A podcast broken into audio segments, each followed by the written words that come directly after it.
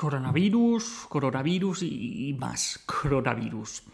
Cuesta ver, oír o, pensar algo que, no sea el bicho este puñetero que, nos ha parado el mundo.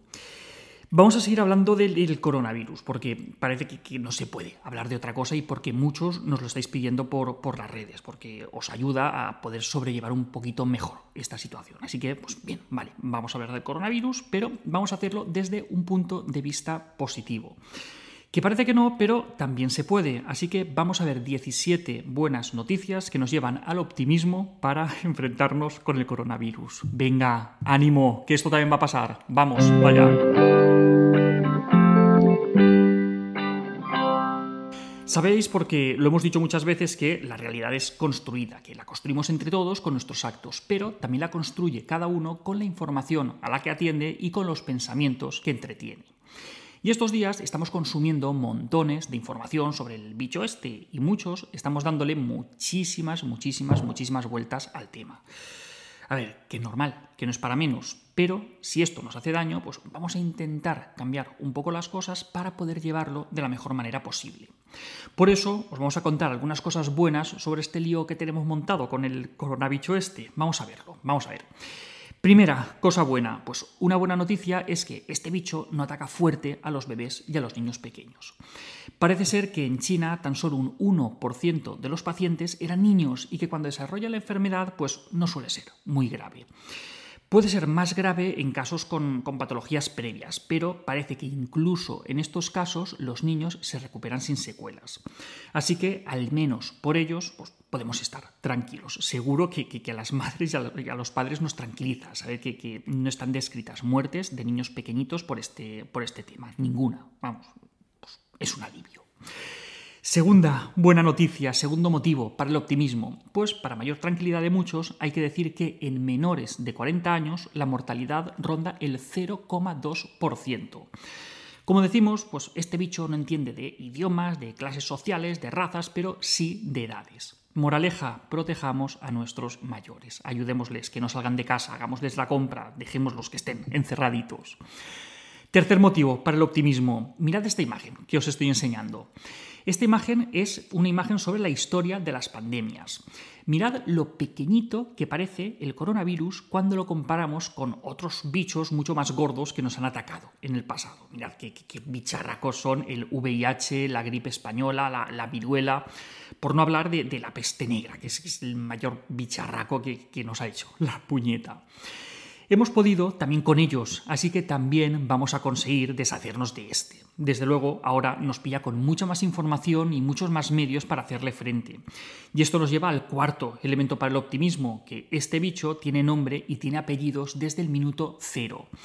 Para que os hagáis una idea, los primeros casos de, de SIDA, de infección por VIH, empezaron en 1981 y pasaron dos años enteros hasta que supimos qué es lo que era el culpable de, ese, de esa enfermedad.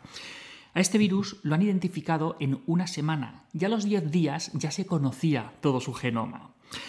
Quinto motivo, además de tener nombre y apellidos, hay ya disponibles test para su detección y dentro de muy poquito habrán también test serológicos para saber si hemos desarrollado anticuerpos. Sexto motivo para el optimismo. A día de hoy hay más de 150 artículos científicos sobre este tema en PubMed, de más de 700 autores diferentes de distintos países. Hay un montón de gente trabajando ahora mismo, mientras nosotros estamos en casa, en solucionar este problema. Y gente más preparada que nunca en la historia de la humanidad. Séptimo motivo. China dice haber desarrollado ya una vacuna y que se preparan para su producción a gran escala. Parece que desde ya mismo están empezando a probar su seguridad en humanos y además eh, de China, pues en otros países también están desarrollando otras vacunas para pararle los pies al coronavirus. Por ejemplo, en Estados Unidos también van a empezar en breve sus, sus estudios en humanos. Eso sí, nos avisan de que esto todavía va a llevar un tiempo, pero el caso es que ya estamos en ese punto. Desde luego, pues oye, buenas noticias. Octavo motivo para el optimismo. En China parece que ya lo van teniendo bajo control. Llevan algunos días sin tener casos nuevos y los únicos, pues algunos casos de personas que han llegado desde fuera del país. Si nos lo tomamos en serio, pues esperamos que en un tiempo podamos decir lo mismo también nosotros. Así que ánimo. Noveno motivo para el optimismo. El 80% de los casos son leves y la mayoría de la gente se cura. Por eso decimos que estas medidas en las que estamos ahora mismo son fundamentalmente para no saturar el sistema sanitario y para proteger a los grupos de riesgo. Más motivos para el optimismo. El décimo, pues que es fácil cargarse al virus. Este virus se inactiva muy fácilmente con soluciones con alcohol, lejía, agua oxigenada. La mejor medida de prevención, ya lo sabéis, es el lavado frecuente de manos, sin parar, lavaros las manos mucho. Punto número 11, que nos lleva al optimismo, es que los niños se adaptan a todo. Que sí, que es un agobio, que pobrecitos, que quieren salir, que es un rollo, vale, estamos de acuerdo en todo eso, pero ¿Nos está sorprendiendo lo bien que se adaptan? ¿Nos está pareciendo que a ratos lo llevan mejor ellos que nosotros? ¿A quién se le cae más la casa encima? ¿A los críos o, a nosotros, a los padres? Pues eso. Punto 12. Desde la IAN, la Iniciativa para la Humanización de la Asistencia al Nacimiento y a la Lactancia en España, informan que no se han aislado el virus, que no se ha aislado el virus en la leche materna y que las madres no contagian a sus bebés en el embarazo, en el parto o por amamantarlos. Y también nos recuerdan que la lactancia materna puede, de hecho, protegerles. Así que otro motivo para el optimismo. Buena noticia número 13 para las madres que necesitan ayuda en relación con la lactancia, algunos grupos de apoyo, como por ejemplo Amamanta, están lanzando iniciativas de apoyo de forma remota, como talleres virtuales o apoyo por teléfono. Os dejo en los comentarios información y enlaces que podéis utilizar para solicitar este tipo de, de ayuda. Motivo número 14 para el optimismo.